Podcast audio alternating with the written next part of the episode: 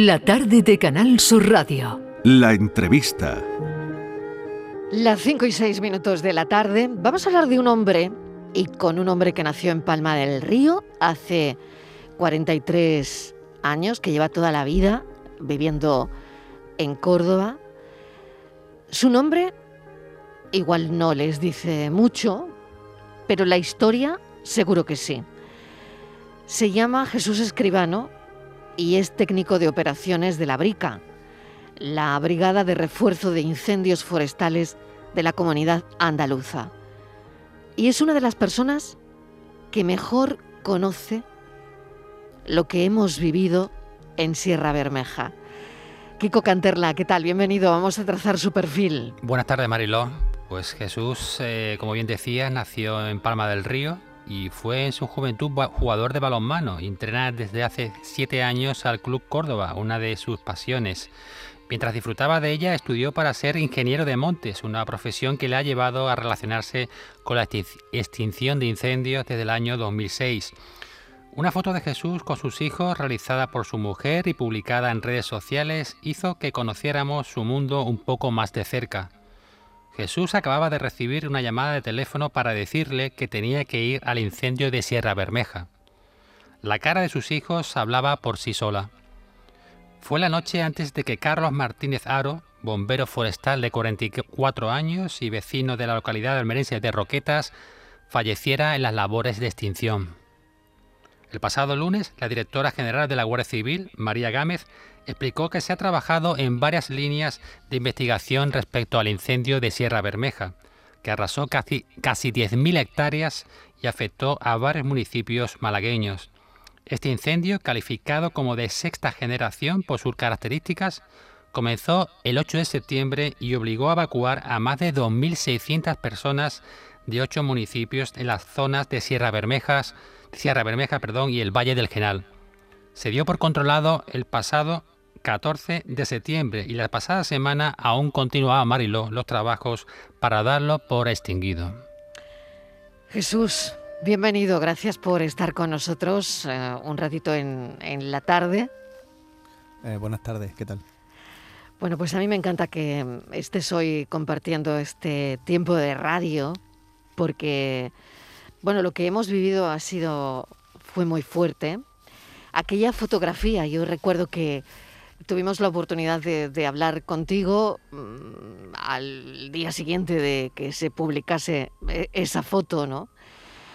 Eh, una foto que zarandeó de alguna manera nuestra visión, o incluso en las redes sociales se hizo completamente viral por todo lo que significaba en ese momento. Luego nos explicaste que la foto eh, no estaba tomada en el momento en el que la gente se refería, sino cuéntanos un poco la historia de esa foto. Estaba tomada eh, cuando te llaman para salir al incendio, ¿no? La realidad es bastante sencilla bastante habitual en nuestro trabajo. Eh, yo estaba con mi familia una tarde-noche de, bueno, de final de verano, íbamos a dar una vuelta por Córdoba y a las 10, 10 y media me suena el teléfono y simplemente era para informarme de que tenía que incorporarme al incendio de Sierra Bermeja. Y entonces, bueno, pues como toda la, toda la gente del Infoca sabemos cuando estamos de guardia, pues tenemos que irnos a casa, prepararnos y salir lo antes posible para el destino donde nos hayan indicado. Y un poco, bueno, pues en ese un poco mare magnum que se convierte en la casa de una persona, un trabajador del Infoca, cuando tiene que irse rápidamente a un incendio, pues mi mujer aprovechó y, hizo esa foto y la verdad que me la mandó luego, me pareció bonita, la subí a, las redes sociales. ¿Y qué repercusión tuvo esa foto? Pero bueno, no vamos a hablar ya de eso porque es verdad que de, eso se habló muchísimo.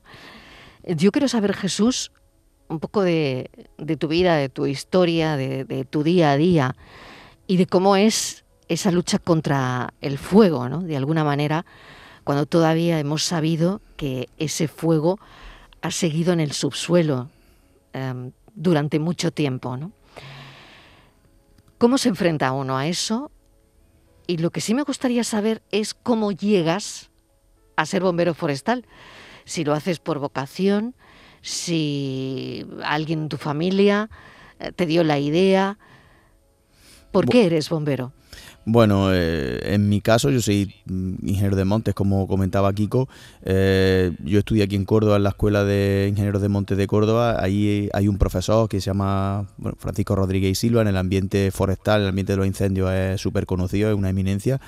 Eh, él es un profesor que además de enseñarte todo lo que tiene que saber un ingeniero de montes sobre incendios, eh, te lo cuenta con una pasión tremenda. Entonces somos muchos los que después de pasar por, digamos, por las manos de, Rodríguez y Silva de Curro, pues al final decidimos dedicarnos al tema de los incendios forestales. No, en mi familia no, no hay antecedentes de gente que se haya dedicado a esto, pero simplemente, bueno, él fue el que me metió el, gusano y a partir de, digamos, de, tener las asignaturas de incendios con él, pues decidí que, que este quería que fuese mi, mi dedicación profesional y, bueno, y a partir de ahí dediqué toda mi formación a, eso, a aprender todo cuando pudiese de la extinción de incendios forestales.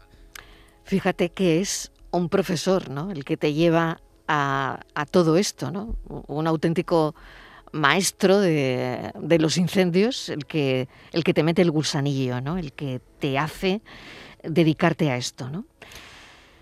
¿Qué te dice tu familia cuando te quieres dedicar a los incendios? Mm, ¿Esto en casa se habla con naturalidad? ¿Es una cosa que llega poco a poco mm, conforme vas estudiando tu carrera de ingeniería? No lo sé, o llega un momento en el que eh, tú dices, me voy a dedicar a esto, aunque sé el riesgo. Sí, bueno, al final no deja de ser una salida profesional más. Es verdad que bueno, sobre todo mi madre, ¿no? Siempre tiene, siempre tiene buenas ideas para coger caminos alternativos a este, pero bueno, al final ella sabe que, es lo que te gusta, es lo que te llena. Yo tengo la inmensa fortuna de que hago un hago un trabajo que es mi profesión, pero que además es algo que, que, lo disfruto, ¿no? Aunque algunas veces pues tengamos que enfrentarnos a situaciones como, como la de los, como la del incendio de Sierra Bermeja o u otras tantas emergencias.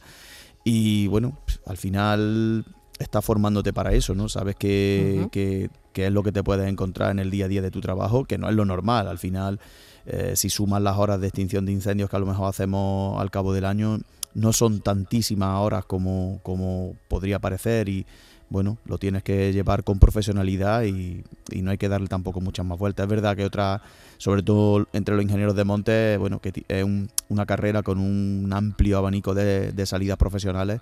Seguramente habrá otras más económicamente más rentables o, personalmente más tranquilas, ¿no? Pero bueno, a mí esta es la que, la que me gusta y es la que, la que disfruto y escogí. Que por otro lado no tiene mucho que ver con el balonmano. bueno, el balonmano es, es otro, otra pasión. Otra pasión. En realidad, sobre todo ahora, ¿no? Que soy entrenador desde hace siete años, como, como salía, como decía la reseña, eh, hay muchas cosas en común entre mi trabajo como técnico de brigada y transportada, como técnico de la brigada de Sevilla, en el que al final estás manejando equipos de trabajo. Yo al final mi ocupación dentro de la emergencia es gestionar un equipo de trabajo, un equipo de trabajo altamente cualificado, como, como son las unidades bricas. Eh, y, esa gestión del grupo, esa gestión del personal, de sacarle el máximo rendimiento, es exactamente la misma que la que desempeña un, entrenador de balonmano en este caso o un entrenador de cualquier deporte. Entonces, la verdad que eh, hay mucho trasvase de conocimiento entre una faceta y otra de las que me dedico, digamos, aunque evidentemente mi profesión es la de técnico de operaciones de la brica, ¿no? Pero, pero hay muchas relaciones ahí cruzadas entre, entre un trabajo y otro. Lo que habéis vivido es lo más parecido a un infierno. Bueno, eh, es verdad que este incendio eh, seguramente no habrá sido el más grande, seguramente no habrá sido el, más largo, pero es verdad que se han juntado una serie de factores que lo han hecho muy, muy extremo. Unas condiciones climáticas muy adversas, eh, una orografía tremendamente desfavorable para el trabajo, ya no solo por por las pendientes muy fuertes, sino también por el, bueno, es una zona con mucha piedra, mucha peridotita, que hace muy difícil el trabajo, el trabajo sobre la vegetación, eh, las condiciones que se dieron en, bueno, en el, el, primer día, creo que fue, cuando tuvimos la desgracia de perder a un compañero, eh, bueno, se juntaron una serie de, factores que hicieron que, el incendio fuera eh, muy extremo en cuanto a todo, comportamiento, dificultad en el trabajo, eh, dificultad de, habituallamiento de los medios, de que fue un incendio donde se dieron todas las circunstancias desfavorables para, para afrontarlo. Jesús, ¿cuál fue el peor día, los peores momentos? Hombre, enterarte que eh, para todo el equipo ah, supuso un varapalo, ¿no? Eh, el perder a un compañero. Fueron días difíciles, mm, días muy duros, ¿no? Pero, mm, ¿cuál ha sido el, peor día del incendio? Cuando aquí a la redacción nos llegaban, mm, bueno, cada vez peores noticias, que es que no se conseguía controlar de ninguna manera, ¿no? Eh, el peor día y los peores días son todos los que el trabajo no es eficaz. Al final tú te incorporas, como nos pasó a nosotros que tuvimos la desgracia, entre comillas, ¿no? Que empezamos en un turno de, de, noche y entonces te vas encontrando que siempre acabas entrando a trabajar en, por las noches, con lo cual bueno, la peligrosidad entre comillas del incendio es mayor porque bueno, pierdes referencias, pierdes bueno, alguna información que, hace que, la situación sea más, complicada. Y, te decía que lo más duro es cuando estás trabajando 10 horas a pie de llama y te incorporas al siguiente turno y ves que lo que hiciste no ha servido. Eso es terrorífico a nivel, a nivel del trabajo. Evidentemente, cuando tuvimos la noticia de la pérdida del compañero, bueno, eso no se puede comparar con nada, ¿no? Pero desde el punto de vista del trabajo, cada día que ves que el, que el trabajo no da su fruto en forma de que, bueno, pues, que el incendio vaya a menos, ¿no? Y que tu trabajo ha sido efectivo, que has salvado la zona de trabajo, eso es, muy duro porque bueno está bueno, haciendo un esfuerzo grande y, ves que no hay resultado no a partir ya del yo creo que del tercer día ya sí se veía no que había una progresión se conseguía sumar trabajo del día anterior o del que había hecho los compañeros y ahí ya se veía ya teníamos otra percepción del incendio. Ya sabíamos que estábamos empezando digamos a superar al incendio por llamarlo de alguna manera ¿En qué piensas cuando vas de camino desde que se produce esa llamada? Hay un incendio en Sierra Bermeja y, te requerimos, Jesús. Bueno, eh, ¿En, qué, en ese trayecto, a mí me gustaría mm, meterme un poquito en tus zapatos ahora mismo, ¿no? Y que los oyentes lo hicieran también. Bueno, no. Eh, no hace falta poner en valor vuestro trabajo porque ha quedado absolutamente demostrado, ¿no? Eh, sobre todo, bueno, con este incendio, con los que vengan y, bueno, luchar contra ese monstruo, ¿no? Pero cuando vas de camino a, a un incendio, ¿no? Eh, de tu casa al incendio, ¿en qué vas pensando? Bueno, pues yo si te soy sincero, pienso en dónde está el puesto de mando, dónde habituallar al personal, eh, cuánto tarda la brigada en llegar, dónde me junto con ellos, eh, cómo será la zona de trabajo. En realidad, eh, el pensamiento a partir de que te activan es todo lo relativo al trabajo que vas a desempeñar. Si te dedicaras a pensar o se dedicara mucho tiempo a pensar en que hay otros sitios mucho mejores que estar un día de verano eh, por la noche que en un incendio forestal, pues yo creo que daríamos la vuelta y nos iríamos a casa. Si intentas, intentas ser profesional y, pensar en, en, lo que te va a enfrentar, sobre todo cuando como fue este caso que desde la primera llamada de nuestros responsables ya sabíamos que aquello iba a ser un gran incendio porque la zona era muy complicada, estaba teniendo una evolución inicial eh, bueno pues muy violenta y bueno ya se preveía algo bueno quizás no tanto como, como acaba siendo pero sí que iba a ser un, un trabajo importante para, para nosotros. Jesús, ¿quién puede ser bombero? Bombero puede ser cualquiera. Hay que tener un perfil Mm, adecuado para ser bombero, ¿tú le recomendarías a la gente hacer lo mismo que tú haces? Yo, a mí me gusta mi trabajo, entonces yo se lo recomendaría a todo el mundo, pero reconozco que no es un trabajo sencillo, no todo el mundo vale para esto. Eh, muchas veces cuando en, en algún momento estamos en algún descanso, hablando con la brigada, hablando con, con los compañeros, siempre hacemos el mismo chiste, esto no está pagado, chavales. Y al final es verdad, son, son trabajos tremendamente exigentes desde el punto de vista físico y, bueno, quizás no esté feo, está, esté feo decirlo, pero yo entiendo que no, no está compensado económicamente, sobre todo eh, a nivel de los especialistas forestales, que son las personas que yo llevo en, mis grupos de trabajo, eh, en muchos casos sus condiciones laborales no son las idóneas, ¿no? Y, es un trabajo, ya te digo, desde el punto de vista físico muy sacrificado, eh, incluso cuando en invierno hay que hacer trabajos preventivos, estás trabajando en el campo, expuesto a la, meteorología, a la lluvia, al frío, al, calor, ¿no? Entonces, bueno, hay que estar hecho de, una pasta especial. Muchas veces cuando bueno, eh, vienen a la, a la, base a ver pues, los medios aéreos, los colegios o los institutos, y, ven a, los especialistas de las brigadas, que muchas veces son gente de entornos rurales, ¿no? que quizás no tienen el perfil de bombero que todos conocemos, ¿no? chicos fuertes, grandes y guapos, son gente del campo, curtía al sol, curtía en el trabajo en, el, en el medio forestal. Mm, les digo, miradlos con respeto porque son lo mejor del mundo. Yo creo que el dispositivo Enfoca está entre los mejores dispositivos de, de extinción de incendios forestales del mundo porque tiene a los mejores especialistas en la extinción, ¿no? Y, son esa gente, ¿no? Que vienen de entornos rurales, que están súper hechos al entorno rural, súper hechos al, medio forestal, al manejo de la maquinaria, al deambular por, por el monte. Y, bueno, yo reconozco que hay que estar hecho de, una pasta especial o por lo menos tener un estómago especial para, para verse en esas situaciones y apretar los dientes y seguir trabajando. Y si tu hijo o tu hija pequeña te dicen que quieren ser bombero o bombera, ¿qué les dirías? Bueno, pues no tendría más remedio que, intentar ayudarlo en todo lo que pudiera, ¿no? Eh, al final yo creo que a, los pequeños hay que dejarles hacer lo que, lo que quieran, intentar guiarlos lo mejor que se pueda por la vida, pero yo creo que si a mí alguien me hubiera puesto un impedimento para hacer lo que al final he sido, pues pues no le hubiera hecho caso, ¿no? Entonces creo que es mejor guiarlo de la mejor manera y, no enfrentarse a los deseos a los deseos de, un niño o de un adolescente o de un joven que quiere, que quiere emprender su futuro en cualquier, en cualquier ocupación. ¿Tú crees que llegará algún incendio que no podáis apagar? Porque fíjate el miedo que hemos vivido con el incendio de Sierra Bermeja, donde al final llovió. No sé qué habría ocurrido si habría durado más tiempo. También quiero saber tu punto de vista, Jesús, ¿no? ¿Qué habría pasado si esa noche no llueve? Si la última noche no llueve. Por un lado, ¿qué crees que habría ocurrido? Y por otro, ¿llegarán incendios que no se puedan apagar?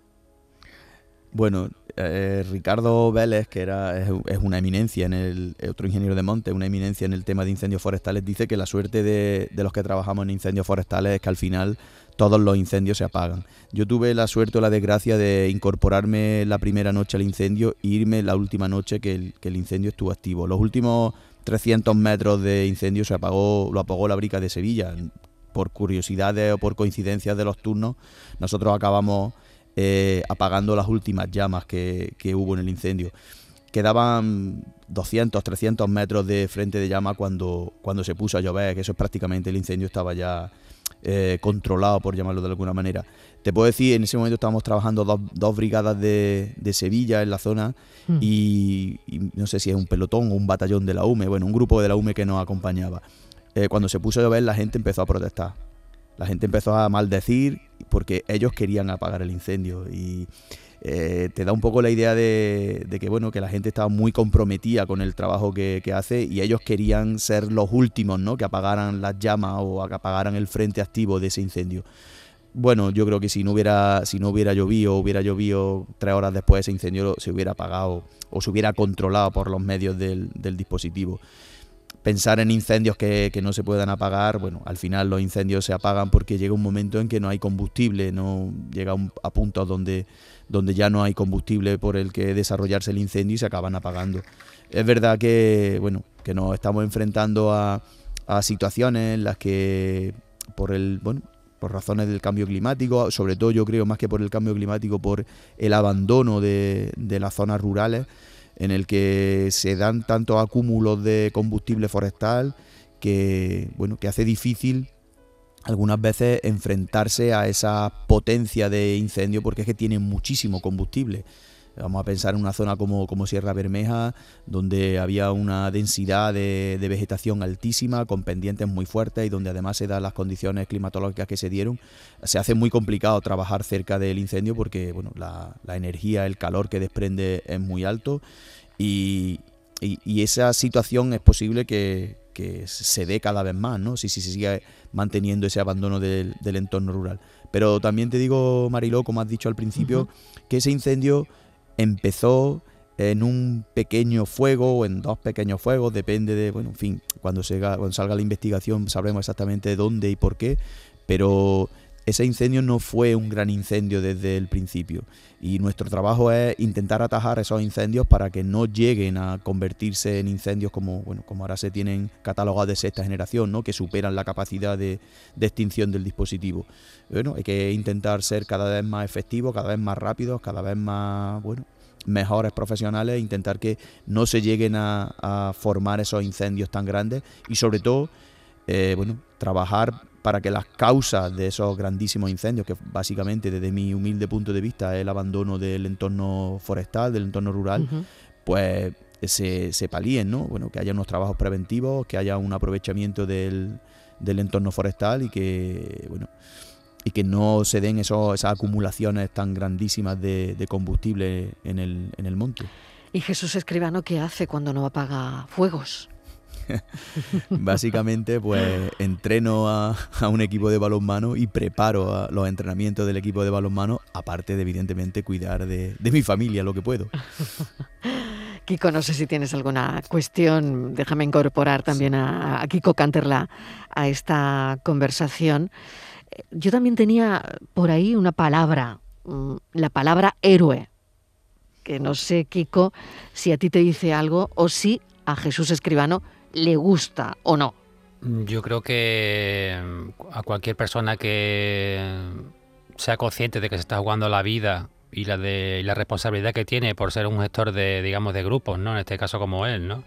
En una catástrofe de esta magnitud, para mí siempre será un héroe, ¿eh? porque están ahí en cierto modo voluntariamente, ¿no? Es su trabajo, pero bueno, mm, están ahí, ¿no? Y es lo que, lo que con lo que yo me quedo, ¿no? Y Mariló, si me permite, eh, hemos hablado sí, adelante, por favor. Hemos hablado de, bueno, de esa imagen de sus hijos, de su mujer cuando le llamaron para tener que irse a, al incendio y me gustaría saber cómo fue, que, cuál fue la cara que de, de, esos, de esas personas, ¿no? Cuando llegaste, ¿no? Y cuál fue la tuya, ¿no?